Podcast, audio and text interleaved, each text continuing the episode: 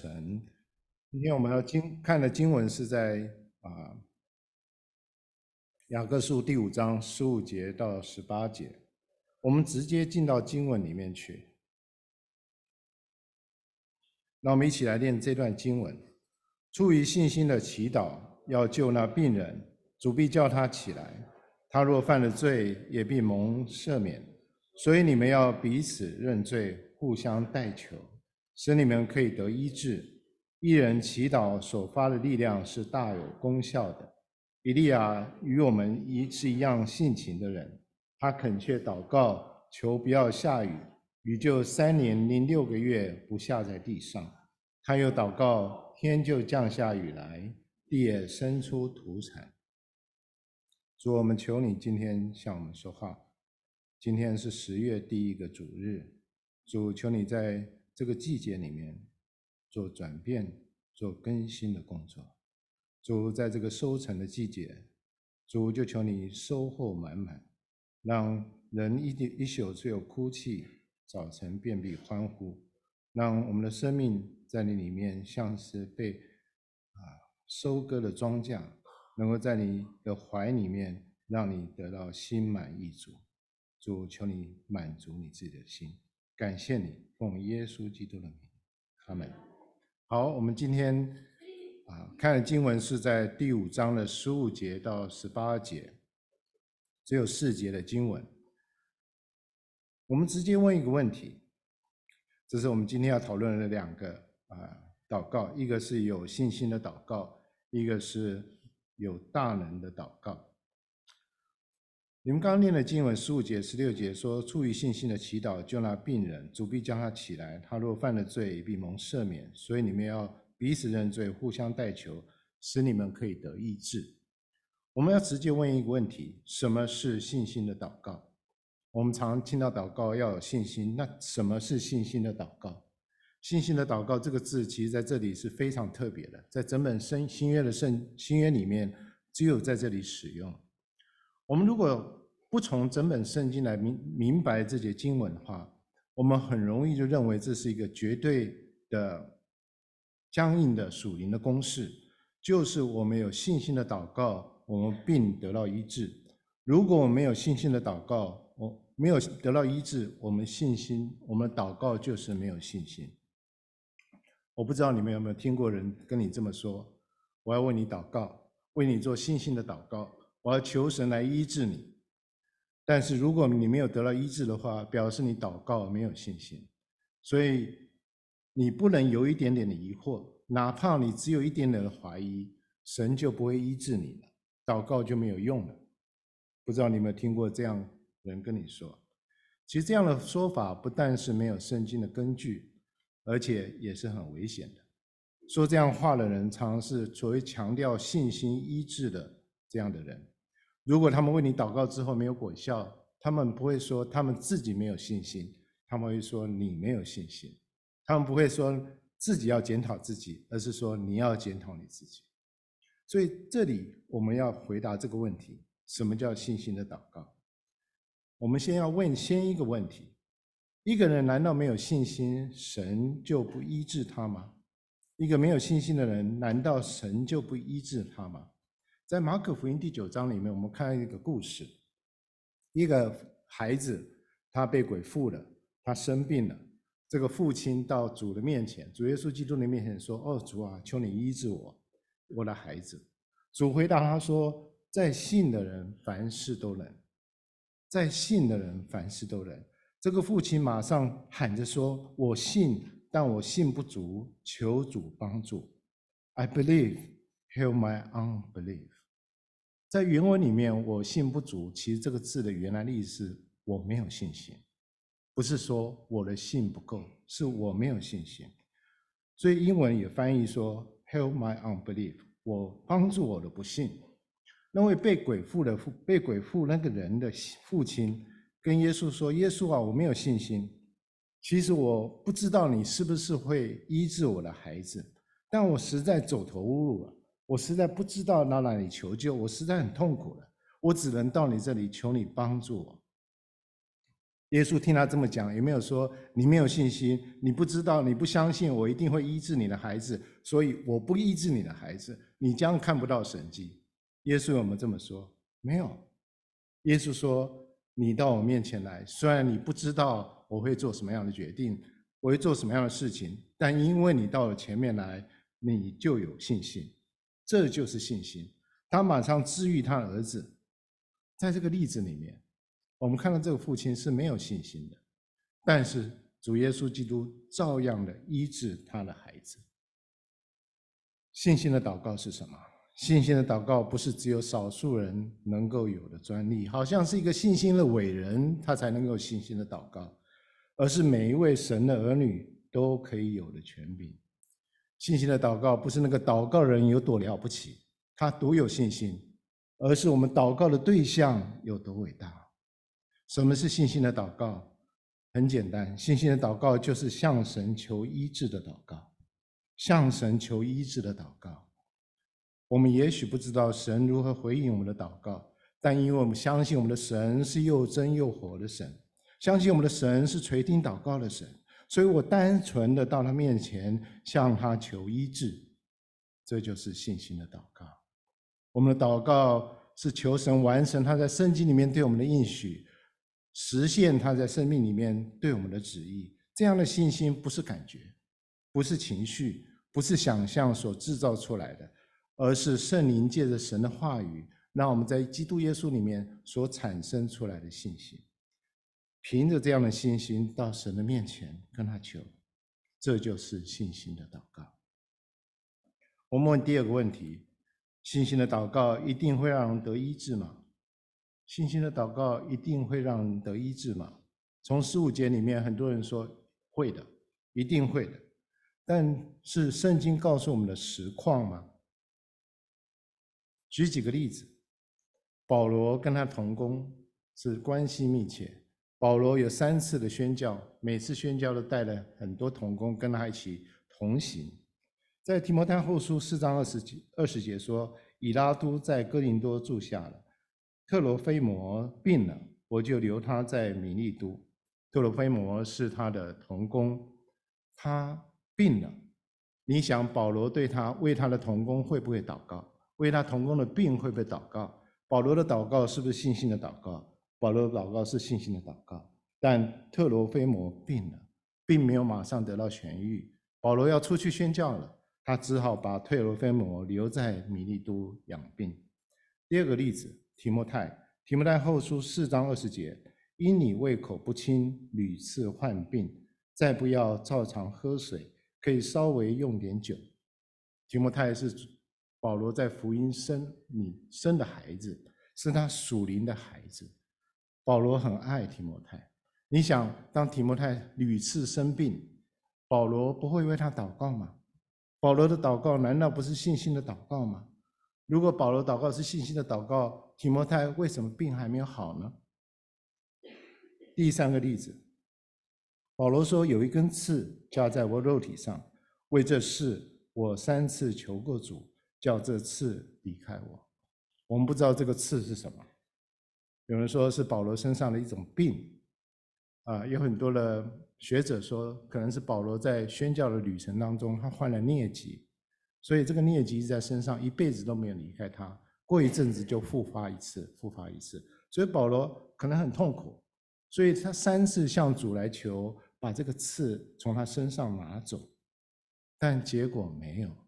在哥林多后书里面说，主对保罗说：“我的恩典够你用啊，虽然有病在你身上，但靠着主的恩典，你可以过去的，你可以过去的。”所以保罗为他自己的祷告，难道不是信心的祷告吗？但主并没有回应他的祷告，并没有医治他。主耶稣基督在克西马尼园的时候，跟主说：“跟父说，父啊，你若愿意，就把这杯除去。然而不要成就我的意思，只要成就你的意思。”耶稣极其伤痛，祷告更加恳切，汗珠如大雪点滴在地上。耶稣就他人的身份，就他人的本性，他面对十字架。其实他是害怕的，他是痛苦的，他在十字架上背负全世界所有人的罪，跟父神隔离，这是黑暗的，这是恐惧的，这是让他不能去承受的。他跟父说：“如果你愿意的话，许可的话，请你把这个苦杯从我面前拿走吧。”父有没有做到？父没有回应他的祷告，父转眼不听他的祷告。父父神因为爱世上的人，宁愿让他的独生子承受这个苦杯。主耶稣基督的祷告，难道不是信心的祷告吗？主耶稣基督祷告，神并没有回应他。我们要感谢主。在这世上，我们做了很多很多的祷告，但比不是所有的祷告，我们都得到我们所求的事情。为什么？我不知道为什么。但我们回想我们生命里面很多的祷告，的确神没有回应我们，我们要感谢他。也许神有更好的东西要给我们，更好的事情摆在我们面前，所以他跟我们说 “no”。我不回应你的祷告。也许神他为了保护我们和我们旁边的人，他不回应我们的祷告。也许神觉得我们如果得到我们祷告所求的东西，我们就看着那个东西，我们就不看重神，我们就不会紧紧的跟随神，抓住神，爱神。也许神要我们等待，也许神要我们在等待当中，在我们身上做更多的工作。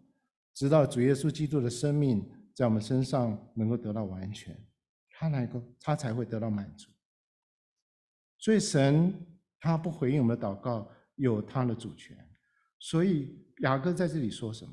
雅各在这里说，他呼召我们做信心的祷告，不但相信神有的能力来医治我们身上的疾病，免除我们的痛苦，更相信主。我们的神有完全的主权来选择他要怎么做，他要医治还是不医治，或他选择什么样的方式医治，或是他用什么样的时间表来医治。如果他选择不医治我们，选择不按我们的方式来医治我们，我们心里面也甘心的接受神的主权。为什么？因为他是神，因为他是神。就这么简单。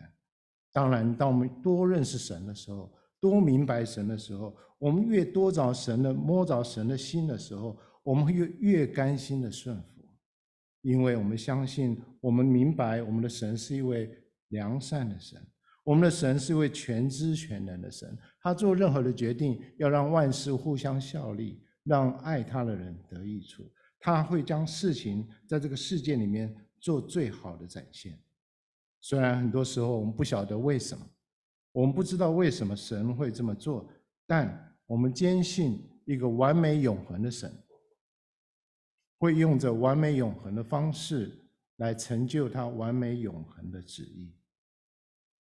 我们的家人、朋友、弟兄姐妹，当面对困难、面对疾病的时候，我们要记得这个应许，我们要记得圣经在这里的教导。因为就在那个时候，我们的祷告将变得特别的艰难。在那个时候，人所能所能做的很有限，我们只能单纯的、无助的、顺服的，在神的面前求他的旨意在我们身上成全，求他施行他的医治。COVID-19 是我们共有的经验。不知道在这个过程当中，你有没有害怕的时候？有没有畏惧的时候？有没有忧虑的时候？老实说，我有哎，如同很多人一样啊，我也在担心，呃，自己说会不会突然得了这个病啊，突然离开这个世界。在那个时候，其实我不是担心我离开世界，我更担心是我离开我所爱的人。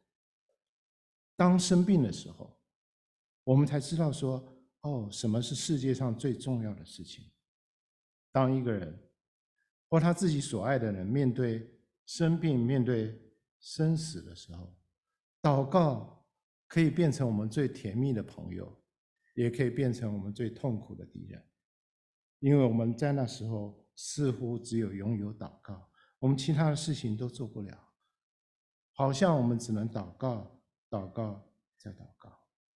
对很多人而言，在那个时候是很艰难的，不是吗？弟兄姐妹，当我们在艰难中，我们仍然凭着信心到神的面前向他求，这样的祷告就是信心的祷告。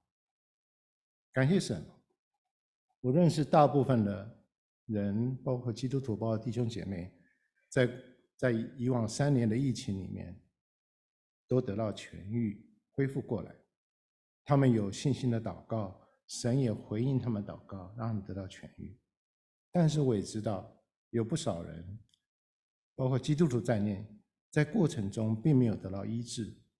我相信他们也有信心的祷告，但神没有医治他们。在我家族的长辈中有十几个人，在这样疫情当中离开我们。我想到他们的时候，心里就会难过。特别当中有好几位都是我小时候陪伴我的亲人，我难过，从此就见不到他们。但更加让我难过的是，他们大部分都不是基督徒，他们就这样忽然离开这个世界，我就不知道他永恒的国度，在永恒的归宿，他们会到哪里去？想到这件事情，我心里面就觉得非常的啊痛苦。这个经验就让我想到这个问题：为什么雅各把十五节、十六节放在这里？为什么？我就想了一想，我想神在世上是爱我们的，神回应我们信心的祷告，很多时候他的确医治我们的疾病，把我们从苦痛里面拯救出来。但是在地上所有被医治的人，不论他被怎么样的医治，他医治的过程有多神奇，有多么令人不可思议，每一个被医治的人最后都要死亡。疾病不是神终极要解决的问题，死亡是神终极要解决的问题。圣经告诉我们，我们将来凡是属于主的人，将来都要进到神的国里面。到那时候，地上没有痛苦，没有眼泪。没有战争，没有疾病，没有死亡。到那时候，将是一个神掌权、一个完美无缺的世界。但是，我们如何进入神的国呢？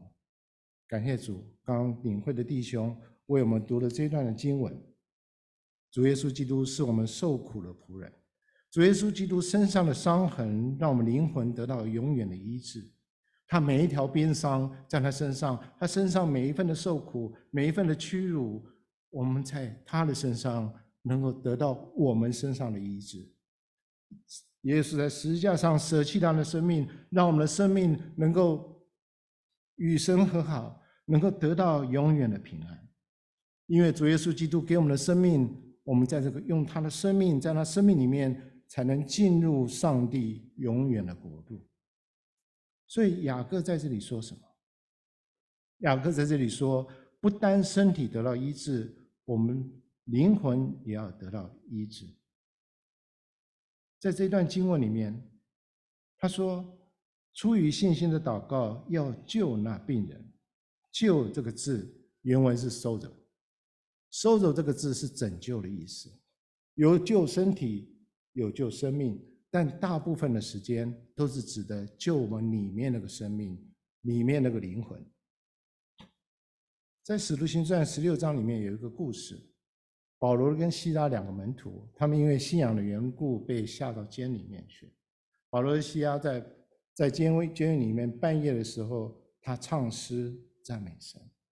圣经里面说，众囚犯都侧耳听。他在他们在最黑暗最。最被捆绑的时候，他们赞美上帝、敬拜上帝，就像我们刚刚在敬拜一样。忽然地大震动，监狱的门开了，监狱的门都开了。管理那里那些监狱的那些军人叫做禁足或是狱卒，被吓醒了。他看到监狱门都开了，以为保罗、西拉跟众犯人都逃走了，所以他心里面非常害怕。他拔刀就要自杀，因为他畏罪要自杀，因为他怕他被刑罚，他怕他的家人受到牵累，他要杀他自己一了百了。保罗叫住他说：“不要，不要伤害你自己，我们都在这里。”这个狱卒看见保罗、希拉每一个囚犯都还在这里，心里面非常的惊讶。他就看看这些人，看到保罗跟希拉在敬拜他们上帝，他们里面敬拜上帝，虽然是在监牢里面，心满心里充满喜乐，虽然有获得自由的机会，但是为了要帮助这些禁足们，不让他们受到伤害，他们宁愿待在那里。保罗、希拉他们里面有他没有的东西，他要他那个生命，他要知道如何得到那个生命。他跟保罗、希拉说：“我要如何才能够得救呢？”保罗跟希拉说：“当信主耶稣，你和你一家都必得救。”这里的得救。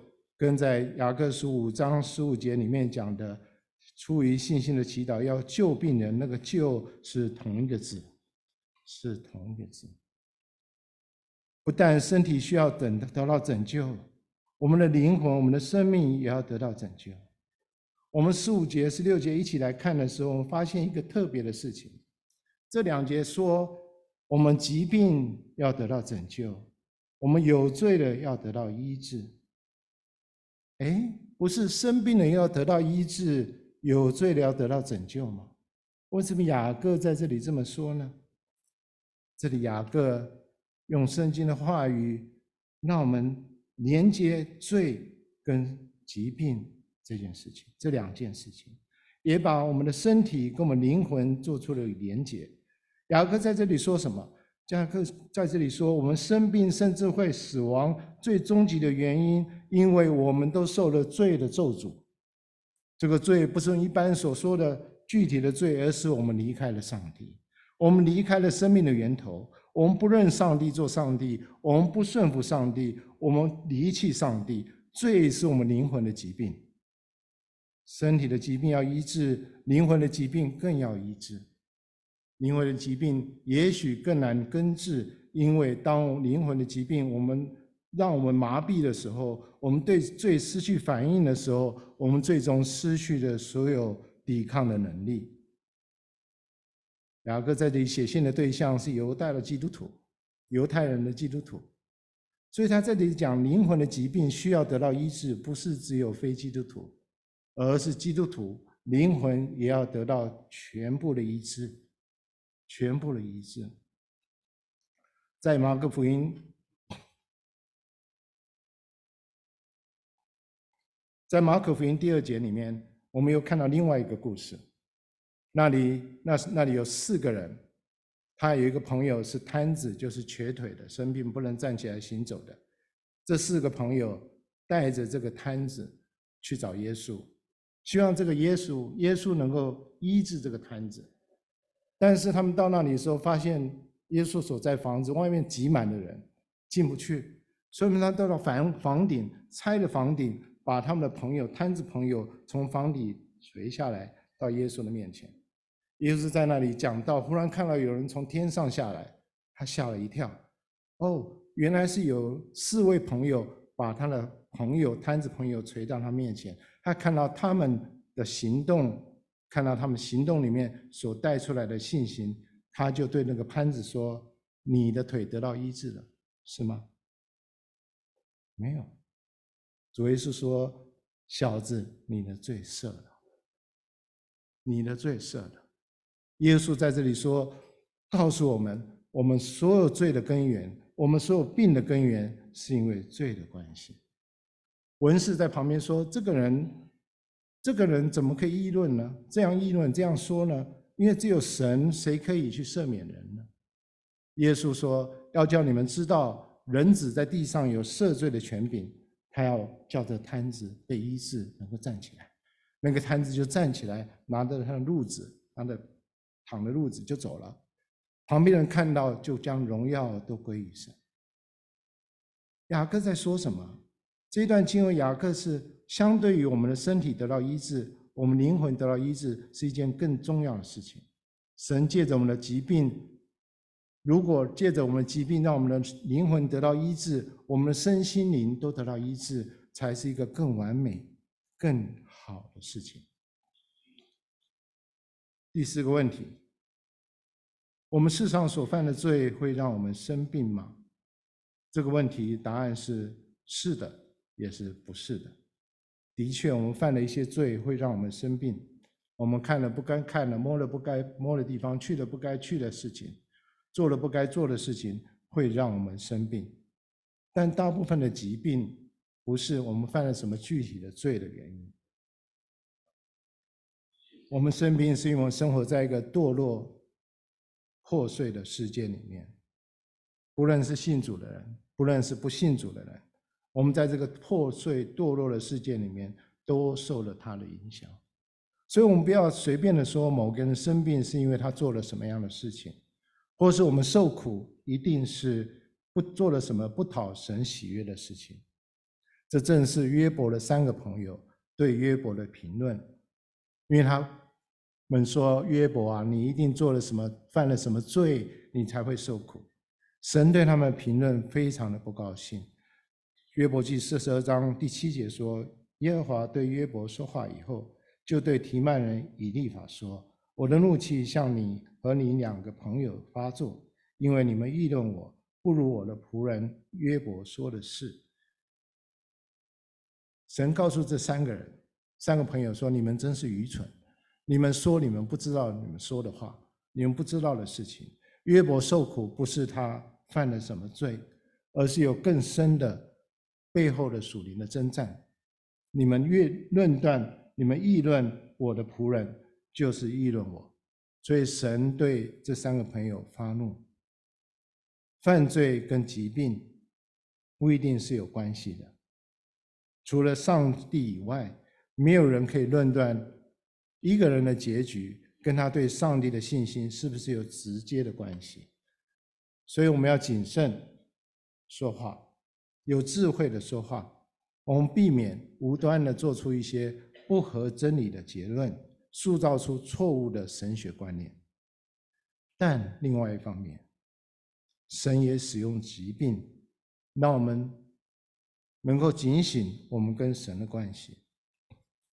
C.S. 路易斯，路易斯英国的文学家路易斯说：“神在我们快乐中对我们耳语，在我们说话的良心，在我们的良心上向我们说话，但却在我们痛苦中向我们呼喊。这是他的扩音器，以此唤醒这充耳不闻的世界。”充耳不闻的世界包括我们。很多时候，我们听不到神的声音。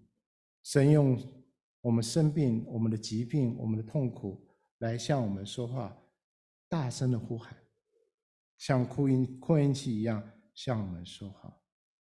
你会说，你会问说：“我怎么知道神向我说话？我怎么知道神向我耳语，还是向我呼喊？我怎么知道他要告诉我什么事情？我怎么知道我要做什么样的改变？”弟兄姐妹，我没办法为你回答这个问题，但我知道神愿意聆听你说话，聆听你等待，那愿意你等待，圣灵会向你说话。如果你愿意等待，你愿意聆听，神就要向你说话。你愿意亲近他，他就愿意亲近你。他向跟随他、爱他的人显现。主借着各种方式向我们说话，主借着圣经向我们说话，主借着。我们单纯信心的祷告向我们说话，主借着我们组里面我们旁边成熟的弟兄姐妹向我们说话，主借着环境向我们说话。当我们生病的时候，特别；当我们谦卑在神的面前的时候，我们让我们的心像一把琴琴弦，让圣灵像是拨动琴弦的手，在我们心门，在我们心上能够拨动。感动我们的心，奏出上帝要在我们身上奏出的音乐。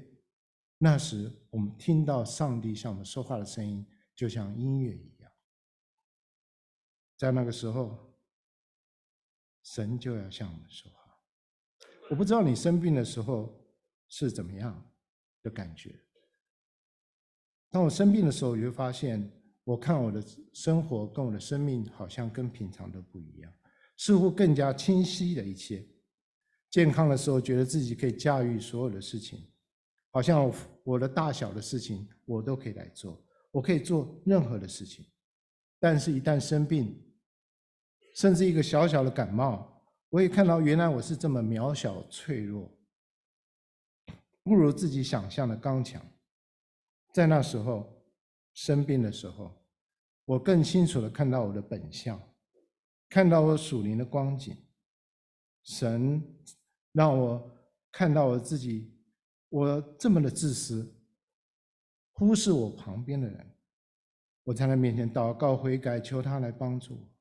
求他的帮助，怎么样去爱我旁边的人？求他的帮助，怎么样去向主来悔改，向主能够更爱他？求他来带领我回到他面前。我能够这么做，因为我知道我的主，他不但医治我的身体，他也会赦免我，他要带我回到他的面前，如同圣经里面应许的一样。我们若认自己的罪，神是信实的，是公义的，必要赦免我的罪。洗净我们一切的不义。这个在病里面跟主耶稣基督交同交谈互动的经历，很多时候是难受的、尴尬的，但却也常常是美好的、甘甜的。生病可以是上帝化妆的祝福。在生病当中，我们用信心的祷告来求神医治的时候，神他就要工作来改变我。这是信心的祷告。我们要看大人的祷告。刚刚念的经文里面说，一人祈祷所发的力量是大有功效的。以利亚与我们是一样性情的人，他恳切祷告，求不要下雨，雨就三年零六个月不下在地上。他又祷告，天就降下雨来，地也生出土产。大有功效的祷告，大有功效在原文里面就是大有能力的意思。为什么雅各在这里笔锋一转，要从信心的祷告转到大有能力的祷告，特别是以利亚的祷告呢？因为有信心的祷告加上上帝的能力所带出的力量是无与伦比的。所以，信心的祷告不但是医治人的疾病也而已。我们的祷告如果是大有能力的祷告，它会彰显神的旨意在地上的工作，包括医治我们身体。包括改变我们周围的环境。为了教导这个真理，雅各使用以利亚的故事来解释这个真理。以利亚是北国一位先知，他是在亚哈王一位很坏的王叫亚哈王的时候被呼召做先知。那时候亚哈王跟他太太叫耶洗别，他拜偶像，他让整个以色列人离开上帝，离开耶和华。所以神差遣以利亚去见亚哈王，在列王记上十七章第一节说：“以利亚对亚哈说，我指着我所侍奉永生耶和华以色列的神起誓，这几年我若不祷告，必不降露不下雨。”以利亚告诉亚哈：“你们所做的事惹动神的愤怒，干旱不下雨是神愤怒的记号。”果然之后三年半的时间。没有一滴雨水降在地上，北国以色列所在的撒玛利亚，遍地饥荒，死了很多的人。过了三年半的时间，神出手了，他安排亚哈王见以利亚。亚哈王见了以利亚，便说：“使以色列人遭灾的就是你吗？”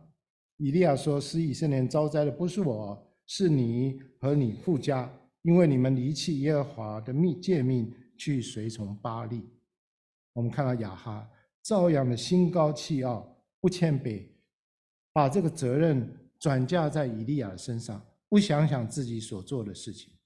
以利亚当场就决定要跟巴力所敬拜的偶像、他的先知、他的宗教的系统来决战。他说：“现在你唱，当差遣人召集以色列众人。”而侍奉巴力的那四百五十个先知，并耶洗别耶洗别所供养侍奉亚瑟拉的那四百个先知，使他们都上加密山去见我。所以总共有八百五十个先知。以利亚要去独自面对八百五十个先知，他们怎么样去决战呢？他们彼此互相约定，向自己的神祷告。如果神降下，我们祷告的神，他们祷告的神降下火来，烧烧了他们所献上的祭物的时候，那个神就是真神。所以我们在圣经里面，如果你回去，你就回去看《列王记上》的时候，看到那八百五十位先知在他们的祭坛周围跳啊、唱啊、大声的祷告，甚至用刀砍自己的身体，血流满身，好几个小时的时间。但是他们所拜的偶像没有声音，安静，不回应。以利亚还嘲笑他们说。哎，你们拜了偶像，大概在睡觉。你们叫的再再大声一点，把他叫醒吧。轮到以利亚的时候，以利亚没有大声的喧哗，他安静的摆设好祭坛，放了十二块的石头，代表以色列的十二个支派，浇上了水，甚至旁边的沟渠里面都满了水，然后跟神专一的祷告。他说。亚伯拉罕、以撒、以色列的神，耶和华呀，求你今日使人知道你是以色列的神。耶和华呀，求你应允我，应允我，使这民知道你耶和华是神，又知道你叫这民的心转回。当他这么祷告的时候，他不是为自己祷告，因为他自己耶以利以利亚是身在险境。他面对一个国家，他面对一个坏的君王，他面对一个邪恶的宗教的系统，但是他没有为自己祷告，他为谁祷告？他为以色列民祷告，他为这些百姓来祷告，求神让这些百姓知道耶和华是神。他这个祷告是摸着神的心，摸着神的心，因为神就是要百姓归回到他面前，离开偶像，回到他面前。建立一个亲密的关系。当他这么祷告的时候，耶和华回应他的祷告，降下火来，烧尽了燔祭木材、石头、尘土，又烧干了沟里的水。众民看见了，就俯伏在地说：“耶和华是神，耶和华是神。”所有人的心回转了，看到神是真神，相信他是那位大能的神。他们就回转，他配合以利亚，就把那八百五十个先知抓起来，都杀了。当以利亚有这个得胜的时候，他是完全的胜利，完全的胜利。这八百五十个先知是完败。这时候以利亚有没有说：“我们来庆祝吧，我们来开庆功宴吧？”没有。以利亚马上到了，上了加密山顶，屈身在地。将脸伏于两膝之中，对仆人说：“你上去向海观看。”仆人就上去观看，说：“没看到什么，没有什么。”他说：“你再去观看。”如此七次，第七次，仆人说：“我看见有一小片云从海里出来，上来，不过如人手那么大。”以利亚说：“你上去告诉亚哈，当套车下去，免得被雨阻挡。”霎时间，天阴风云黑暗，降下大雨。降下大雨，以利亚屈身祷告。这里讲以利亚用力的祷告，以利亚全用他全部的生命来祷告，以利亚用他全人来祷告，好像生孩子那样的专注，那样的奋力一搏。他叫他的仆人在祷告的时候去看有没有看到神的记号。七次叫他仆人去看，到第七次的时候，仆人说。在那里有一片小小的雨。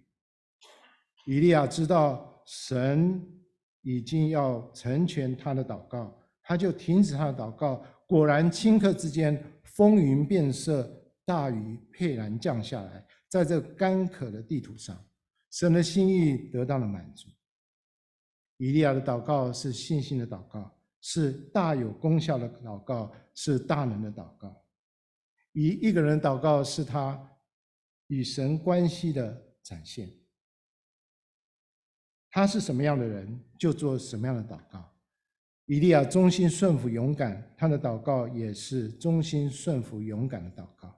神用使用以利亚的祷告完成他在地上的工作。我们看到以利亚的祷告，哦，是何等美的祷告！因为以利亚的祷告，他的侍奉是何等美的侍奉。但雅各说。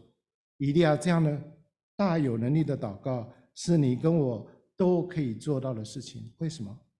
他说：“以利亚与我们是一样性情的人。以利亚再祷告再了不起，他做了祷告再有能力再伟大，他跟你跟我是一样，是个普普通人，是一个平凡跟随主的人。神在我们人生的旅程里面，给我们不同的情况、不同境况，有顺境，有逆境，有喜乐，有哀愁，有征战，有试炼，有得胜，有失败。”在每一个境况里面，神要我们回应；在每一个生命的每一个情况里面，我们可以选择像以利亚、以利亚一样，寻求神的旨旨意，抓住机会，让神借着我们的祷告成全他在地上要做的事情。以利亚大人的祷告，让我们看到大人的祷告有三个条件。第一个条件是。大人的祷告是义人的祷告。义人是什么？义人就是一个对的人，在神的面前是对的人，是跟神关系是对的人，是一个神喜爱的人，是一个不随着波浪翻腾的人，是一个忠心跟随的人。当没有人跟随，当人都离弃主的时候，这个义人还是紧紧的跟随。神听义人的祷告。如果你还没有信主，向他求，他会向你显现。只要你愿意放下你自己，只要愿意承认自己是个罪人，接受主耶稣基督赦免的恩典，在神的眼中，你就是义人。神不看你是你，神看你是他的儿子，主耶稣基督。我喜欢帮别人祷告，但我深深的知道。我为别人祷告，如果有一点点功效的话，完全是因为主耶稣基督在我祷告的同时，也为那位我代祷的对象来祷告。当我这样想的时候，我心里面就稳妥平安，我就能够放胆的为别人来祷告。你记不记得你孩子小的时候，当他还不知道怎么说话的时候？他跌倒，或是他里面有什么样痛，身上有什么痛的时候，他到你面前，他不知道怎么描述他身上的痛，他就指着他的身体，然后在你面前哭，有没有这个情况？我们到神的面前也是这样，很多时候我们没办法说出自己的心痛，我们没办法说出我们自己的孤单，我们没办法说出我们自己的伤痕、我们的伤痛，我们只能指着他在神的面前哭泣。当我们在神的面前哭泣的时候，记得主耶稣基督在那时候为我们祷告，因为我们在他面前，我们是他所爱的人，我们是义人，我们是义人的祷告。大人祷告是什么？大人祷告是一个恳切的祷告，就像在这段经文里面，以利亚是我们与我们一段一样性情的人，他恳切祷告，恳切祷告。恳切是什么？恳切就是坚持不放弃。恳切的祷告就是坚持不放弃的祷告，就是神不成就他旨意，我就不停止的祷告。在加密的山顶的时候，以利亚祷告，他俯伏在地，他不停止他的祷告，直到他看见那个像巴掌那么大的云的时候，他才停止。以利亚在心中看见神要成就的旨意，也将坚信神要成就他的旨意。所以他不间断的信靠神的应许，也不间断的在祷告当中与神来同工。第三个，大能祷告是一个顺服的祷告。为什么是顺服的祷告？什么是顺服的祷告？顺服的祷告是让他的旨意成就，而不是让我们的旨意成就的祷告。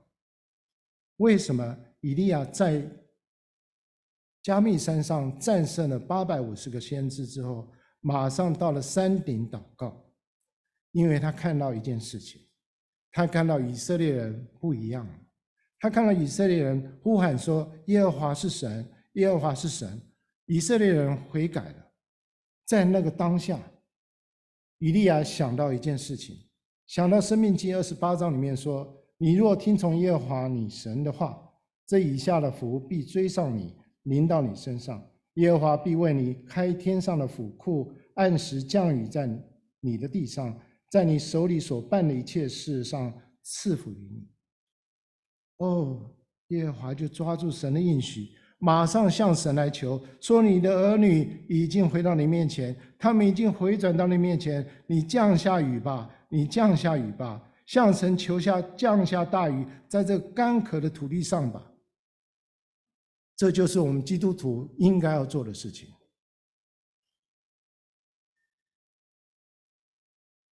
一定要抓着神的应许，我们要抓着神的应许。我们查考圣经为了什么？我们查考圣经是为了明白神的心意，我们了解神的应许，并祈求他能够得以实践在身上，让应许旨意能够实现在这个地上。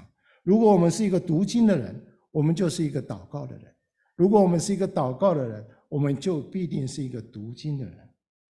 读经是有目的的。读经本身并不是最终的目的，读经本身最终的目的是认识神，让神的旨意借着我们祷告能够行在这地上。圣经是一本充满着神应许的书，有超过三千个应许，几乎每一个应许都等待着他的儿女来用祷告来启动它，来实现它。马丁路德说过，有功效的祷告是用基督自己的话。来请他实现。有大能的祷告是用上帝的话告诉耶稣说：“主耶稣啊，这是你的话，求你现在实现在这地上吧。”我们有许多弟兄姐妹今年有读经的计划，我心里面非常的感恩赞美主。如果你们按着你读经的内容抓住神的应许，向神来祷告，我想神会更祝福你的读经的计划。弟兄姐妹，让我们在教会里面一起来发现神的应许，明白神的心意，一起在祷告中把它、把它们实现在我们当中。当我们明明白神要在这时代要做什么样的事情的时候，并且相信他一定会成就的时候，你们每一位，包括我，包括你在座的每一位，我们教会里面每一位弟兄姐妹。就会像以利亚一样祷告，有大能的祷告，有神迹般的结果会产生出来。这跟你属灵有没有属灵没有关系，跟你信主多少年没有关系，与你是否会祷告用美丽的词藻说是祷告词没有关系，但是与你的心有绝对的关系。只要您愿意被神使用。用你的祷告让他的旨意成就，你就是这个世界里面的以利亚。但愿神在 PCC 兴起许许多多的以利亚，让他的旨意在地上被成就，让所有的荣耀能够归给他。我们在他面前祷告，所以我们谢谢你，谢谢你借着雅各的话语来劝诫我们，来勉励我们。我们祷告并不是为了我们自己的心意得到满足，而是为了你的旨意能够借着祷告成就在这地上。我们信心的祷告也不是我们多了不起，而是你是一位了不起的神，而是你是一位美好的神。所以我们无助的到你面前，求你来医治我们的疾病，求你来解除我们的痛苦，求你让我们能够回到你面前。当我们这么求的时候，我们知道你就要成就你的旨意，主啊，求你按着你的心意，随着你的旨意，在地上行出你自己的工作吧。让我们成为你自己的器皿，在祷告当中与你同工，让你的荣耀满满的充满这个世界。感谢赞美你，奉主耶稣基督的圣名求。